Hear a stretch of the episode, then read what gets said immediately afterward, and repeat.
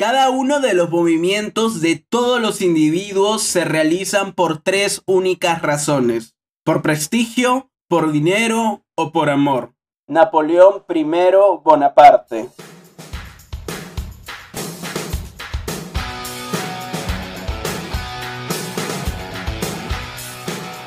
Saludos a toda nuestra comunidad de oyentes del podcast Taos al Día. Mi nombre es Diego Vázquez, miembro de la Comisión de Investigación del Taller de Derecho y Relaciones Internacionales Alberto Ulloa Sotomayor. Y el día de hoy les hablaré sobre el derecho de los grupos beligerantes.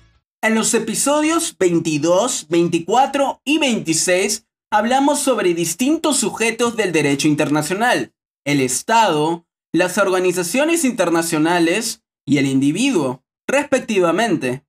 En esta ocasión hablaremos sobre otro sujeto del derecho internacional, pero este un poco más polémico respecto a los demás sujetos. Hablamos de los grupos beligerantes. Pero, ¿qué son los grupos beligerantes?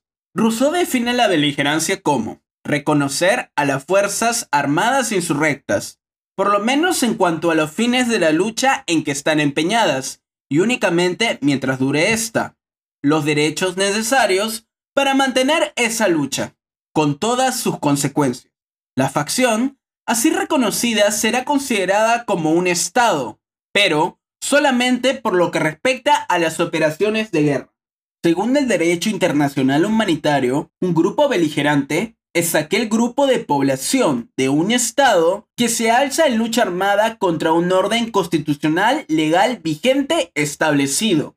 Entonces, podemos decir que los grupos beligerantes y sus integrantes se encuentran en un conflicto bélico interno, pero además necesariamente deben ser reconocidos jurídica e internacionalmente por el mismo Estado en conflicto, o por otros estados externos, o por organismos internacionales gubernamentales. Además, estos deben someterse al derecho de guerra, en otras palabras, a la norma y costumbres aplicables a países en guerra, respetando siempre el derecho humanitario, la Convención de Ginebra, etc.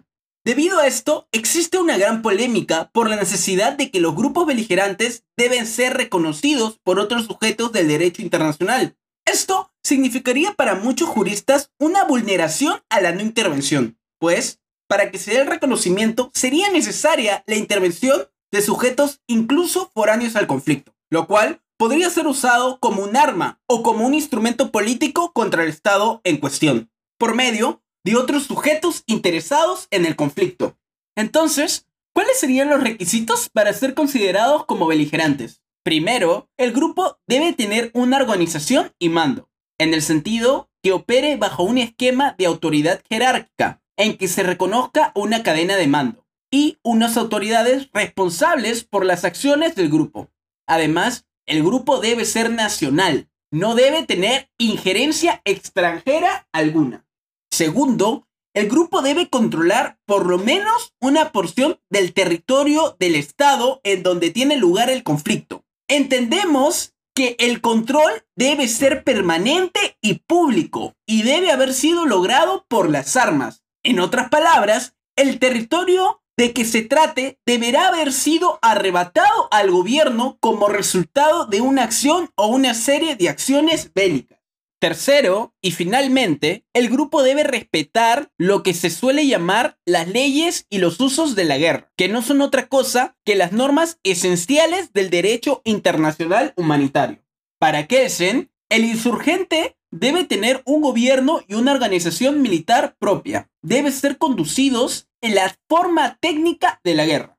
O sea, debe ser algo más que una simple revuelta y adquirir verdaderas características de una guerra. Además, el gobierno de los insurgentes debe dominar efectivamente una parte del territorio del Estado en el cual tiene lugar la guerra civil.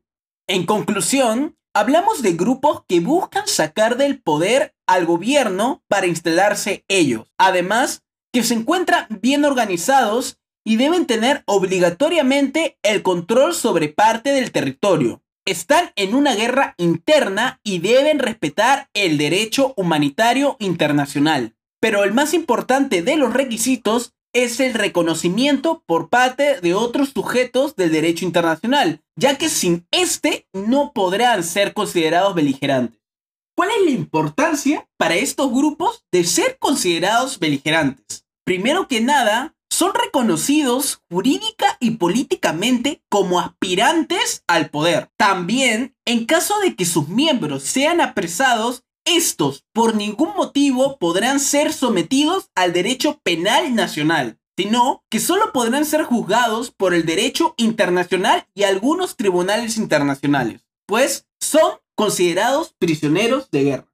Es necesario diferenciar a la beligerancia con el terrorismo, y es que en muchos casos podríamos llegar a comparar e incluso confundir dichos términos, pues en ambos estamos hablando de grupos que se encuentran bien organizados y tienen un control total sobre una porción del territorio en conflicto. Pero definitivamente no son lo mismo. Y una de las grandes diferencias es que mientras la beligerancia se encuentra bien documentada y bien definida, bien documentada y bien definida, la segunda es un término muy convulso.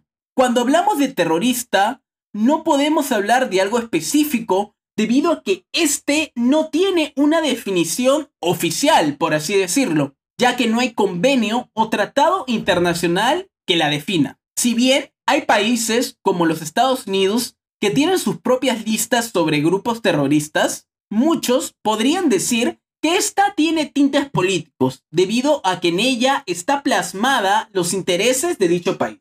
La otra, y la más importante de las diferencias, es que los grupos beligerantes tienen que someterse al derecho de guerra y deben respetar el derecho humanitario internacional, mientras el terrorismo no. El terrorismo comete crímenes de lesa humanidad, infunde el terror en civiles, toma rehenes, causa destrucción a su paso, comete atentados terroristas.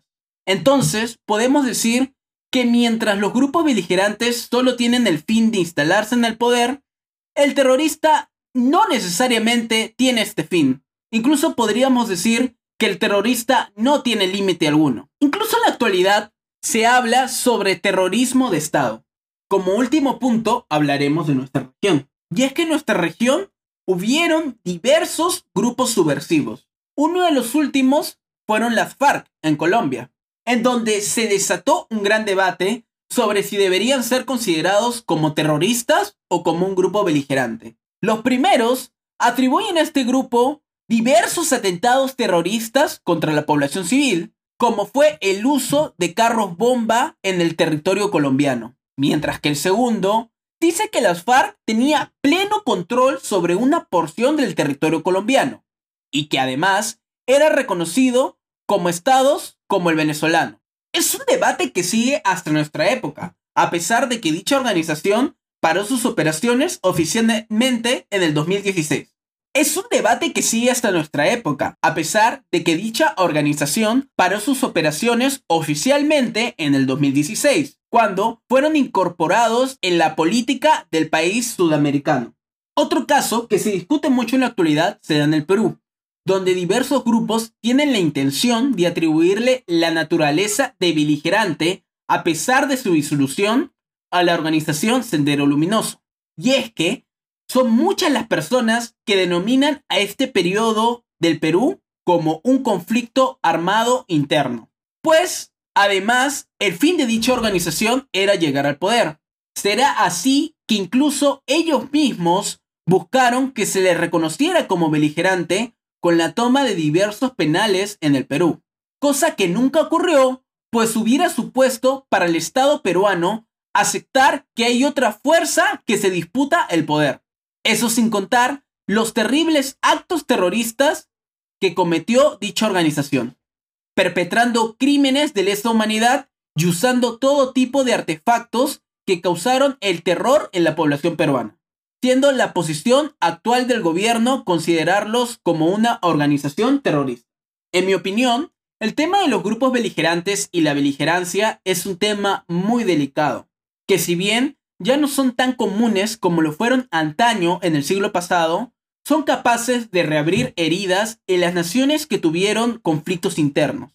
ya sean considerados estos grupos como terroristas o como beligerantes, como en el Perú, donde hasta nuestros días sigue siendo un tema muy delicado, pero sobre todo doloroso.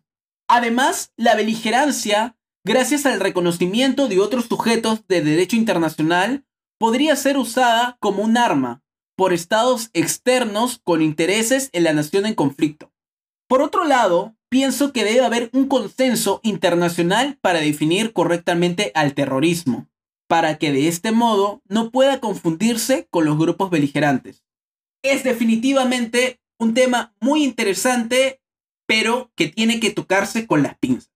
Esperamos que hayan disfrutado del tema desarrollado. Extendemos nuestro agradecimiento por haber llegado hasta este punto del episodio. Y si lo disfrutaron, nos ayudarían bastante comentando y compartiendo nuestro contenido en sus redes sociales. No se olviden de seguirnos para que no se pierdan los nuevos capítulos y secciones. También generamos contenido en nuestras redes sociales. Encuéntranos en Facebook, LinkedIn, Twitter como Taus UNMSM y en Instagram encuéntranos como Gaceta Internacional. Les deseamos un buen fin de semana y esto fue Taus al Día. Muchas gracias.